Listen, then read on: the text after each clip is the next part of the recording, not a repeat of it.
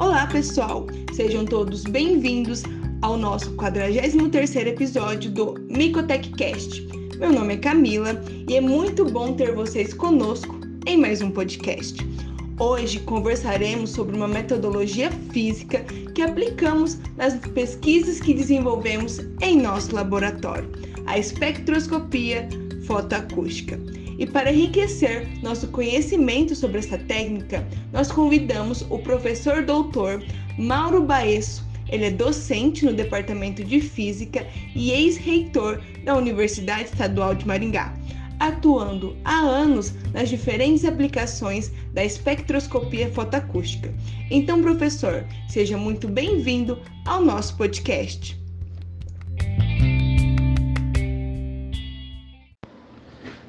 Olá Camila, é, bom dia. Bom, primeiro queria agradecer a você e todo o seu grupo pelo convite para conversarmos um pouco sobre a fotoacústica, né? Então, olha, a, a minha formação, o meu doutoramento, né, foi realizado no Instituto de Física da Unicamp e o, o contato com a, com a espectroscopia fotoacústica ele é, foi iniciado em 1986, não é? Já no final do mestrado para o início do doutorado. E a, a, na época a, a, técnica já estava no Brasil, porque o fenômeno né, do efeito fotoacústico ele foi descoberto pelo Alexandre Graham Bell já em 1880 no, no mesmo aparato experimental é, do, do, do, do telefone, né, do desenvolvimento do telefone em que a luz solar, ao ser é, interrompida de forma intermitente, não é? é observou-se que ela gerava um, um, um som acústico que podia ser audível é, por, por, por, uma, por, qualquer pessoa. Só que, é, em razão da, das questões de não haver microfones sensíveis na época e toda a instrumentação, só foi a partir de basicamente de 1977, 78 é que as bases da, do fenômeno fotoacústico foi, é, foram é, estabelecidas com todo o tratamento de entendimento de como ocorre o, o processo. É? E a partir daí, então, passou-se a estudar é, materiais, é, materiais de modo geral, inclusive sistemas biológicos, com algumas vantagens né, com relação às outras técnicas de espectroscopia. Então, o fundamento básico da técnica é você ter uma, uma iluminação, uma luz, que pode ser a luz solar ou luz é, que a gente tem nos laboratórios, lâmpadas e o lasers, né? que é, ao incidir em uma amostra que esteja posicionada dentro de uma câmera fechada, é, em havendo absorção dessa amostra, é, uma, sempre uma fração dessa energia absorvida acaba é, se convertendo em calor, em aquecimento. Então, e aí a, essa amostra, ela dentro da célula fotoacústica, nós chamamos que é um ambiente lacrado com um microfone acoplado, é, esse aquecimento é, provoca uma uma pequena, um pequeno aumento de temperatura ali na, na, na vizinhança dessa amostra, é pequeno mesmo, que chega a ser 10 a menos 2, 10 a menos 3 graus Celsius. Mas isso é suficiente para poder induzir um aumento de pressão no ar ali na vizinhança, e esse aumento de pressão ele vai acabar é, pressionando a membrana do microfone, porque um, um, microfone, quando a gente, ele é um capacitor né, de placas paralelas, e que quando a gente quando está falando, por exemplo, você, o que você faz é empurrar uma placa contra a outra, varia a distância, com isso varia o, o potencial elétrico ali, né? E, e, portanto, gera um sinal audível que você pode ligar num alto-falante. E na fotoacústica não é diferente, aí esse aumento de temperatura da amostra induz um aumento de pressão interna nessa, no gás que está ali em torno da amostra, tudo isso está lacrado, é uma região pequena, e há um duto uma dimensão aí do, de uma agulha, né, que leva esse ar, esse ar até a região do microfone e com isso é, sensibiliza então o microfone que gera um sinal que é detectado por um, por um equipamento chamado lock-in. E aí você converte esse sinal em um sinal elétrico, não é? em vez de colocar num, num, num alto-falante, você converte isso num, num, sinal elétrico e isso registra num computador e aí tem um sinal. E é evidente que a gente acaba fazendo essas medidas em diferentes comprimentos de onda. Então, com isso, a gente consegue é, levantar o que nós chamamos de espectro de resposta né, da, do, que, do material que você está estudando. Isso é muito importante, por exemplo, para determinar a difusão de formulação de medicamentos, né, ou, é, em pele ou em outro, em unha ou mesmo em dente, em sistemas biológicos.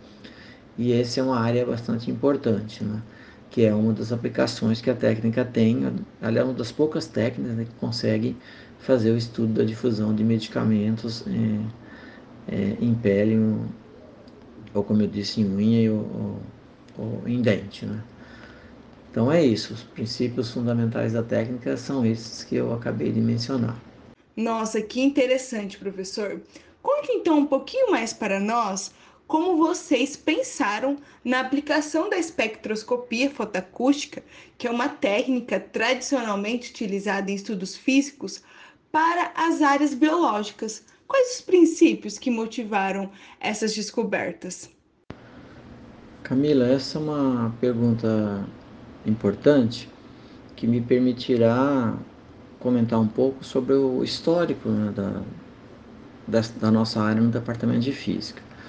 Nós, eu e o professor Antônio Carlos Bento, nós é, entramos como docentes no departamento de física em 1990, foi quando a gente voltou e com, quando nós concluímos o nosso doutoramento na Unicamp, como eu disse. E ao chegar na, na UEM, é, a UEM na, na época, o departamento de física tinha pouca estrutura de pesquisa, né? Assim como a UEM tinha poucas áreas consolidadas, é, e isso foi um desafio bastante grande, e porque não havia a, é, recurso, né, na época e, e nem estrutura. Então, o, a primeira iniciativa que nós fizemos foi procurar é, as outras áreas e iniciamos pela, pela biologia e engenharia química, na época química também, não é?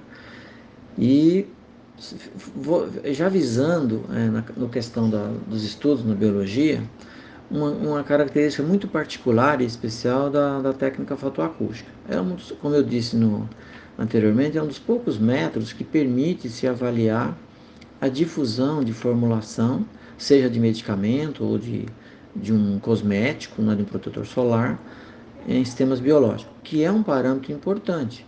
Porque se você desenvolve um medicamento, ele tem um, um alvo a ser atingido para que tenha a sua eficiência uh, garantida. Se é um protetor solar, o próprio nome já diz, né, ele tem que ficar na superfície da pele e, e para evitar né, a, os efeitos da radiação solar sobre a pele. Então, a, a técnica ela permite ser, ela é muito importante para apoiar é, especialmente a área de farmácia, biologia, nesse aspecto de dar essa informação se o produto vai ou não permear na pele. Mas não é só isso. Como é uma técnica que permite o, o estudo ser realizado em diferentes comprimentos de onda, o que significa que ela pode, além de, de fornecer a informação da difusão da, da, da formulação, também de possíveis interações que essas formulações possam ter né? E se essas interações é, é, vierem a ser é, é, problemáticas, né? De causar efeitos adversos, é, que não é o que, se, o que se pretende na hora de se desenvolver um novo produto. Então, ah, é, esse foi o, o, o, objetivo inicial. Nós, é, num primeiro momento, montamos a técnica fotoacústica no nosso laboratório. Não é um equipamento é, que é comprado pronto, no, compra separado, você tem a fonte de luz, o sistema de detecção, o microfone, que aliás é muito sensível, não é?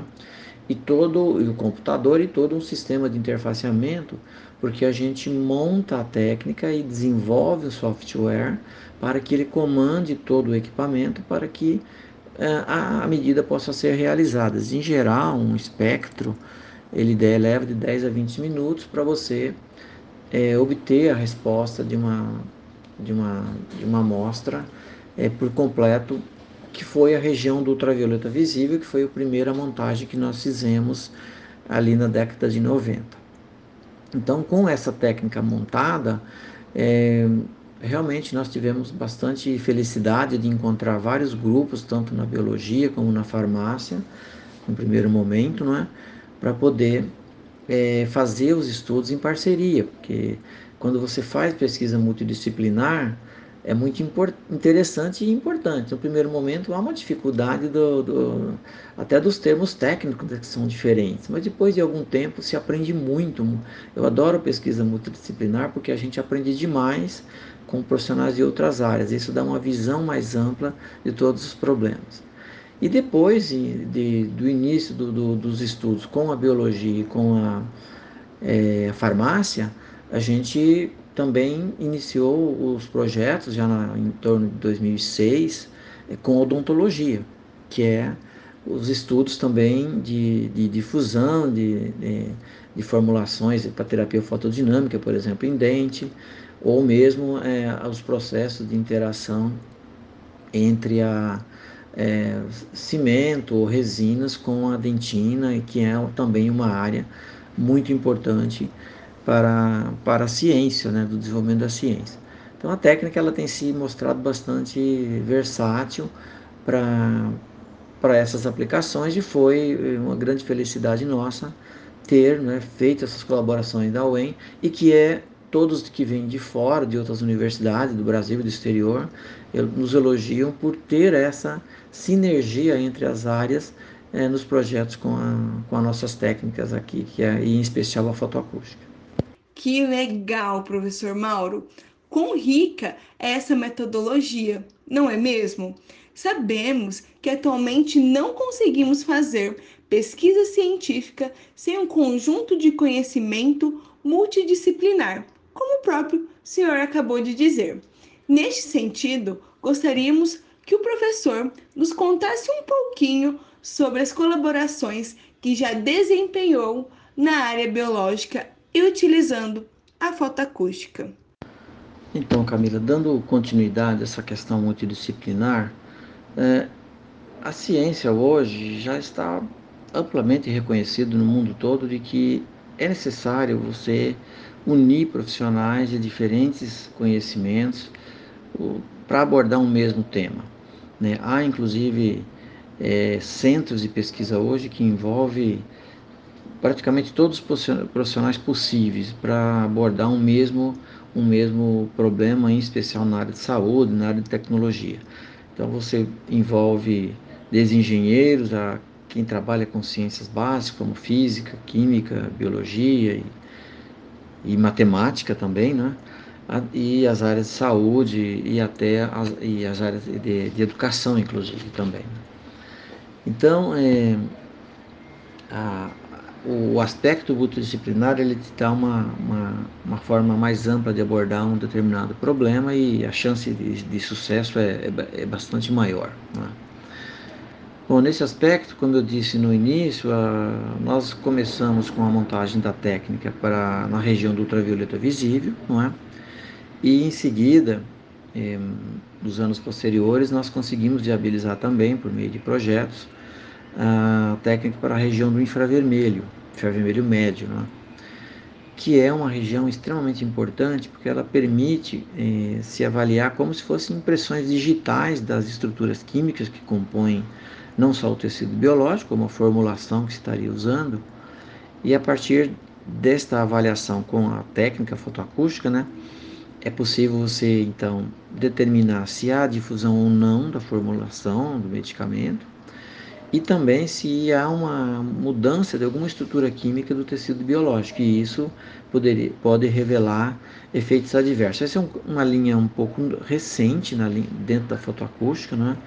e que tem trazido resultados é, promissores e que vai abrir novas é, perspectivas aí de estudos para maior segurança e informação sobre é, esses medicamentos e acabar é, contribuindo né, para esses projetos. É, na região do ultravioleta visível, como eu disse, nós já publicamos inúmeros trabalhos com diferentes grupos da UEM até prefiro nem citar é, os grupos que posso correr o risco de esquecer, não é?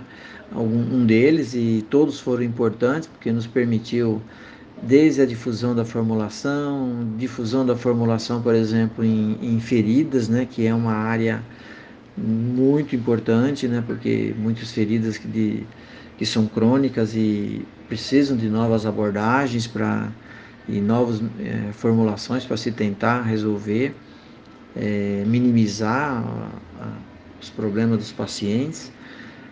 Então, são, são desafios que é, a gente já, já enfrentou com vários grupos da UEM e com bastante sucesso, porque só foram várias publicações ilustrando uh, o potencial do método. Inclusive, nós já fizemos até trabalho para empresas, né, é, grandes empresas, que desenvolvem é, formulações para poder atestar é, a, a, eficácia e, o, e, a característica da formulação é, ao que é, ao, do pretendido. Né?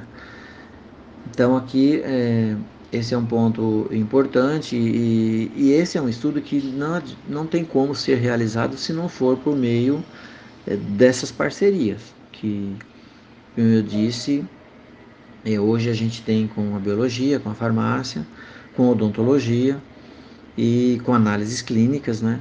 E também com, com a medicina. E essas parcerias, elas não são apenas com grupos da UEM. Nós já temos parcerias com outros grupos de pesquisa eh, de universidades brasileiras, de, diferentes estados no Brasil, e também é, do exterior. Nós temos é, essas colaborações que traz a garantia de que o que estamos fazendo é uma pesquisa que está na, na, fronteira do conhecimento. Tanto é que os artigos que nós temos publicados são nas melhores revistas da área. E você só consegue publicar um resultado em uma revista de, de excelente qualidade se ele for original e estiver no padrão de qualidade internacional.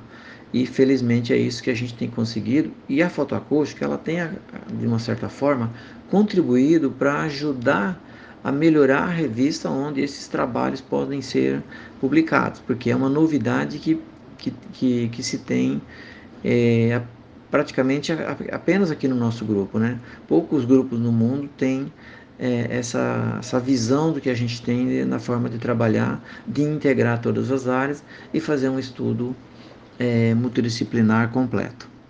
É, realmente essa técnica enriquece muito o trabalho e facilita a publicação em boas revistas. E professor, essas aplicações já estavam descritas em outros artigos? Quais são as maiores limitações da associação da fotoacústica com material biológico? A fotoacústica, eu até mencionei anteriormente, ela desde o início já se teve essa visão de utilizar para estudo de sistemas biológicos. É, é, como eu disse, né, o, o, grupo da Unicamp, o nosso, em seguida aqui em Maringá, é, ele, ele, é um, eles foram um dos pioneiros também da área, né? Nasceram quase que meio junto com a técnica que nasceu na década de 70, final da década de 70, da década de 80. Então é assim, a, o, que, o, que, o que nós fazemos é, foi fazer melhoramentos, mudanças de forma de fazer o experimento, então, tanto que hoje alguns procedimentos que nós adotamos não, há, não é utilizado em nenhum outro lugar no mundo. Então, isso dá uma certa característica particular da nossa, dos nossos estudos. Não é? E a, a estudar sistemas biológicos é sempre muito complicado, porque é, primeiro que você tem, para quem trabalha com linha de materiais, sabe-se, sabe que o que se deve os estudos você acaba realizando em, em, sistemas que são bem conhecidos, com fórmulas conhecidas da, do material, alguns componentes. Né? Um, um sistema biológico, um tecido, ele tem uma quantidade enorme de moléculas diferentes né? e tem um outro aspecto, né? Que ele é dinâmico. Ele depende da resposta fisiológica, até durante o experimento pode acontecer de haver uma resposta biológica de modo que você que interfira no seu resultado. Então esse é um desafio grande. Nós já fizemos experimentos em vivo em humanos, né? Acerca de logo no início do, dos nossos estudos é possível porque o experimento não tem nenhum risco para os seres humanos. É um pouco desconfortável porque é, a medida exige de 5 a 10 minutos que a pessoa fique sem muitos movimentos, não é?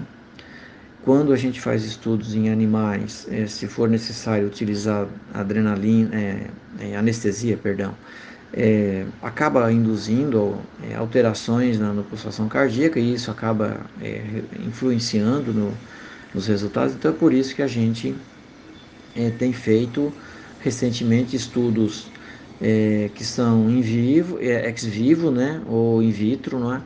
que acaba uh, sendo tendo maior facilidade. Mas ainda mesmo assim é uma uh, tem as suas complicações porque estamos falando de uma formulação que muitas vezes tem uma quantidade grande de moléculas que vai interagir com, com um tecido biológico que é que é também é, é, complexo do ponto de vista de sua estrutura e suas respostas fisiológicas.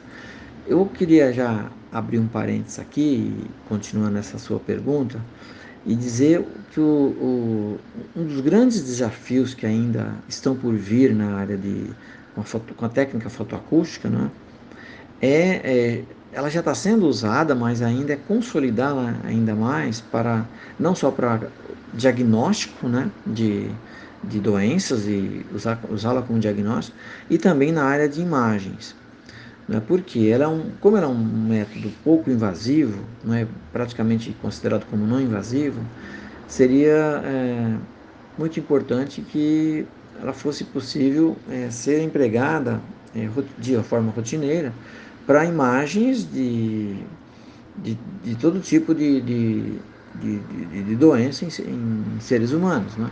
Então, como detecção de câncer e outros tipos de Alzheimer, esse tipo de coisa. E já é, então essa é uma área muito é, recente, tem trabalhos muito é, importantes sendo publicados.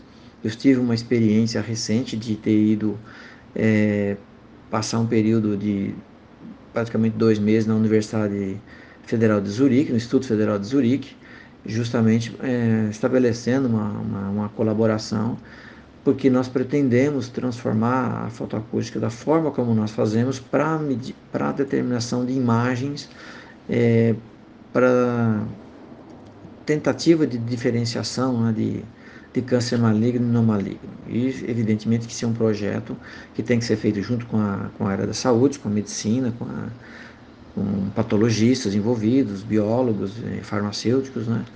Mas esse é um desafio que ainda é, está em aberto e que está na, na, nas nossas metas para o futuro próximo, inclusive dos docentes mais jovens que estão no nosso grupo, que eh, devem abraçar essa causa, que demanda não só questões de instrumentação, mas também a parte de processamento de imagem, que é uma área extremamente importante para a área da medicina. Como tudo isso é espetacular. E a parceria do seu grupo, professor Mauro, com a Micotec tem enriquecido cada vez mais os nossos trabalhos, proporcionando várias possibilidades de avaliação da infecção fúngica e dos tratamentos propostos pelo nosso grupo. E neste sentido, tenho muito orgulho de falar sobre a nossa pesquisa que gerou minha dissertação de mestrado. Nela, trabalhamos com espectroscopia fotoacústica para acompanhar a regressão de sinais clínicos na pele de camundongos em um modelo animal de dermatofitose. Lá naquele momento, avaliar a atividade da terapia fotodinâmica estava muito além de observar a ausência do crescimento fúngico, mas também avaliar a melhora clínica da lesão. E nesse sentido, foi muito interessante associar a investigação com a fotoacústica. Mas, abrangendo mais o tema da micologia, o senhor poderia explicar para nós sobre outras análises micológicas que poderíamos realizar com a fotoacústica? Camila, é um prazer falar nesse, desse assunto, porque envolveu a sua dissertação de mestrado, não é?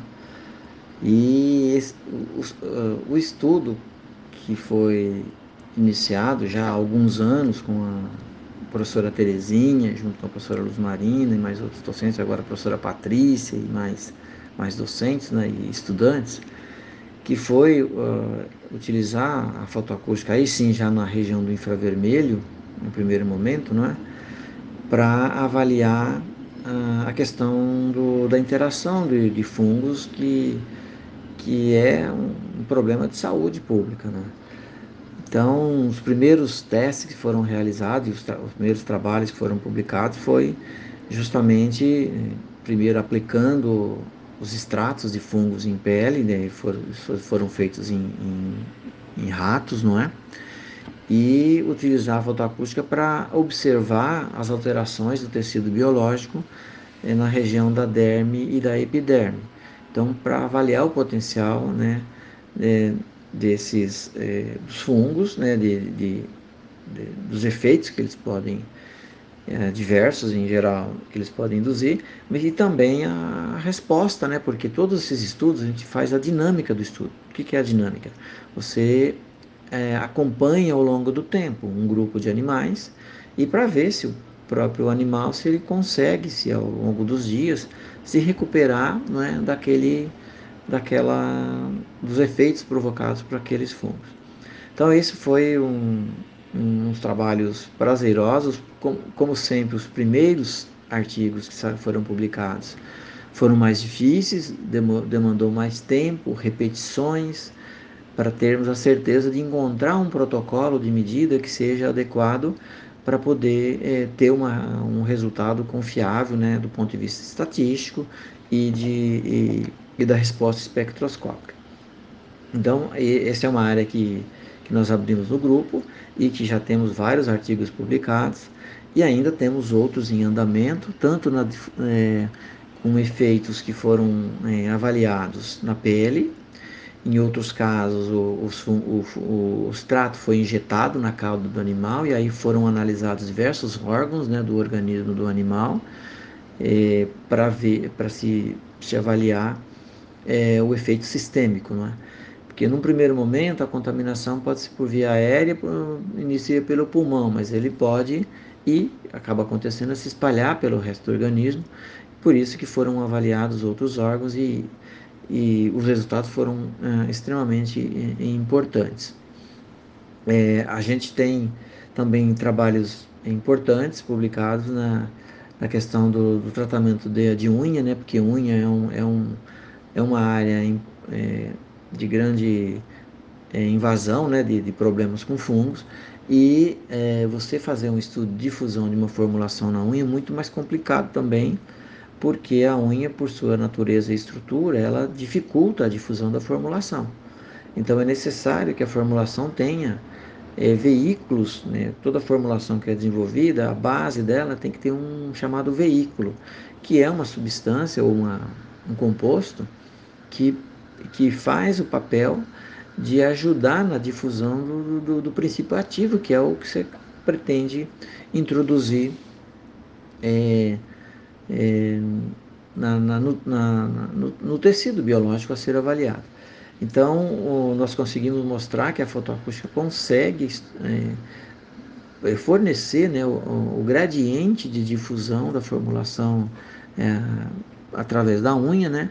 e mostrando se ele, que ele consegue chegar na região, na, base, na parte basal, para, é, e é a partir daí, né, a área, é, quem desenvolveu a formulação, poder a, a, avaliar a eficácia né, de combate ao, ao, ao fungo, de modo a, a, que seja eficiente o tratamento. Então, esse é um, é um estudo que você participou, né? Fico feliz que você teve sucesso e que novos, no, no, novos protocolos estão sendo é, feitos para novos é, estudos e tenho certeza que vai trazer contribuição aí para a ciência, para uma área que é, é, é, importante, né? a parte de fungo é importante de, e que está presente no nosso dia a dia, no nosso meio ambiente. Né? Muito bom, professor. E para finalizarmos, o senhor acha possível utilizarmos essa técnica para diferenciarmos fungos no tecido com uma projeção para o diagnóstico laboratorial? É, esta sua pergunta ela é importante, porque na maioria das vezes, quando você desenvolve um projeto de pesquisa, sempre você né, tem um objetivo que é, lá na frente, proporcionar é, um resultado que seja útil também além do, do, conhecimento, do ponto de vista tecnológico, para a sociedade, num, num, em novas ferramentas para que possa ser utilizada de forma rotineira. Então, transformar é, a, a, própria técnica fotoacústica numa técnica para diagnóstico é, laboratorial é um, um, desafio recente, inclusive acabei de ser convidado para escrever uma, um artigo de revisão numa, numa revista importante sobre essa, essa perspectiva, se a fotoacústica está chegando nesse nível de ir para um, um laboratório de análise para fazer diagnóstico, né? De fato, já em alguns lugares no mundo, é, alguns equipamentos já estão sendo utilizados é, é, simultaneamente com os outros métodos existentes, né, para se, é, como eu disse, né, na área de imagem ou na área de análise físico-química é, do, do, dos tecidos ou de fluidos é, é, biológicos. Então, esse é, esse é um desafio que nós é, temos trabalhado nessa linha e temos a, a esperança de que brevemente o, a técnica possa ser incorporada nessas, é, nesse arsenal né, que hoje na, nós temos para análise clínica para você se fazer, em especial, sempre é importante fazer diagnóstico é precoce, né? Em todo tipo hoje a ciência trabalha assim, né? A medicina trabalha assim. Todo diagnóstico precoce permite e te dá maior possibilidade de, de evitar que aquela doença se é, propague e seja, e seja é, curada ou pelo menos amenizada. Então, e a, o diagnóstico ele vem antes, não é? Quando você tem métodos que permitem fazer diagnóstico é, com é, precoces, isso facilita demais, isso é um, já é muito consolidado na área da medicina. E aí, aqui, alia-se com a nossa técnica que a gente está falando, a questão da imagem, que é um desafio recente, nós vamos trabalhar nisso, não é? E em especial porque não é um procedimento invasivo, isso tem um, um grande ganho e normalmente uma técnica ela sempre traz alguma diferença do relação às outras que estão sendo uh, utilizadas. Então é, é isso que, que está é, na mesa hoje, né, para se encontrar esses caminhos. E também do ponto de vista de análise clínica, não só da questão da imagem, de análise físico-química, de você por exemplo, detectar bactérias, né, diferenciar é, tipos diferentes de bactérias. No caso de fungos, você detectar não só o fungo, mas as micotoxinas que são produzidas, os tipos de micotoxinas, se elas, né, entendendo os tipos, isso facilita compreender é, quais são tóxicos, quais não são. Não é? A questão da, é, das bactérias também, porque é, é, nós temos projetos em andamento a questão das bactérias da, da boca, né? Porque a boca é um essa experiência com odontologia tem sido importante, porque está né, tá ficando cada vez mais consolidado na área da saúde, especialmente a odontologia, de que a saúde bucal ela tem um papel fundamental na saúde, de modo geral, do, do indivíduo, porque é a via de entrada né, de, de alimentos e ar e tudo. Então, ou seja, a saúde bucal é fundamental. Então, avaliar os efeitos e as, as bactérias presentes na, é, na boca, isso é, um, é, essa é uma linha que nós estamos é, em parceria com a farmácia e odontologia, inclusive né, com o desenvolvimento de novas formulações, especificamente neste projeto envolve o professor é, Palazzo, né, do Departamento de Farmácia, e também o professor Cleverson da odontologia, no primeiro momento. Mas é um estudo que vai acabar envolvendo outras áreas, é, inclusive da análise clínica, que para poder, toda vez que se desenvolve um método novo, é importante validar o resultado utilizando outras técnicas já consolidadas e aceitas, né, padronizadas e, em nível internacional. Então, essa eu digo a você que esse é um desafio, sim, tecnológico, inclusive de, de responder muitas vezes às agências, né, às políticas de Estado, que pedem né, que a pesquisa que nós desenvolvemos acabe se tornando um produto para o mercado e um benefício para a sociedade. Do nosso, da nossa parte, é pensando nesse benefício para a sociedade e, inclusive, se possível, é, levar esses resultados para os órgãos públicos e, e fazem controle da saúde pública. E o futuro está logo aí, não é mesmo, professor? Esperamos que essa técnica chegue logo aos laboratórios e que a ciência avance ainda mais. Professor Mauro, agradecemos imensamente sua participação nesse episódio do nosso podcast. Temos certeza que nossos ouvintes aproveitarão muito desse conhecimento com novas perspectivas multidisciplinares. Camila, eu agradeço muito a, a oportunidade de, falar sobre esse tema tão relevante, que é um dos métodos que nós temos no nosso laboratório da aplicação da fotoacústica em sistemas biológicos. Queria aproveitar também para dizer aqui que o nosso grupo é, é muito grande, né? tem outros docentes que estão envolvidos, a professora Franciele nessa linha, professor Medina, professor Bento, é, professor Jurandir, professor Malacarne, professor Nelson, são todos, e agora mais recente, professor Vitor, e os alunos né, da física também de, de pós-graduação, de mestrado, doutorado, pós-doutorado, de iniciação científica, né, que têm sido fundamentais nesses estudos, porque são estudos que demandam muitas horas de laboratório e esforço. Né. Então, é, contar um pouco disso para a sociedade é importante para nós, para deixar é, assim bem transparente da importância do, do que é ter uma universidade pública como a UEM, né, de qualidade, em estudos que são tão importantes é, para, primeiro, formação de novos talentos, como você, né, um, um novo talento que está chegando, que é isso que permanece o, o, o, conhecimento científico em grande evolução, não é? Então, os novos talentos, eu sempre digo que os alunos se eles são melhores do que nós docentes, significa que nós cumprimos o nosso papel né, na, na, na formação. E deixar como desafio dessa área dois pontos que eu abordei, que é a questão da, da imagem, né, do método se converter em um método rotineiro para detecção de imagem e também para diagnóstico clínico, não é que ele possa ser empregado de forma rotineira aí, eh, na sociedade especialmente nos órgãos públicos, para poder fazer diagnóstico precoce de doenças e, com isso, é, auxiliar aí a, a saúde da população. Então, novamente, muito obrigado pela oportunidade é? e sucesso aí na sua pesquisa. Pessoal, muito obrigada por estarem conosco em mais um podcast. Não esqueçam de nos acompanhar no Instagram, no arroba mico.tech. Lá vocês ficam por dentro de todas as nossas novidades. E até a próxima!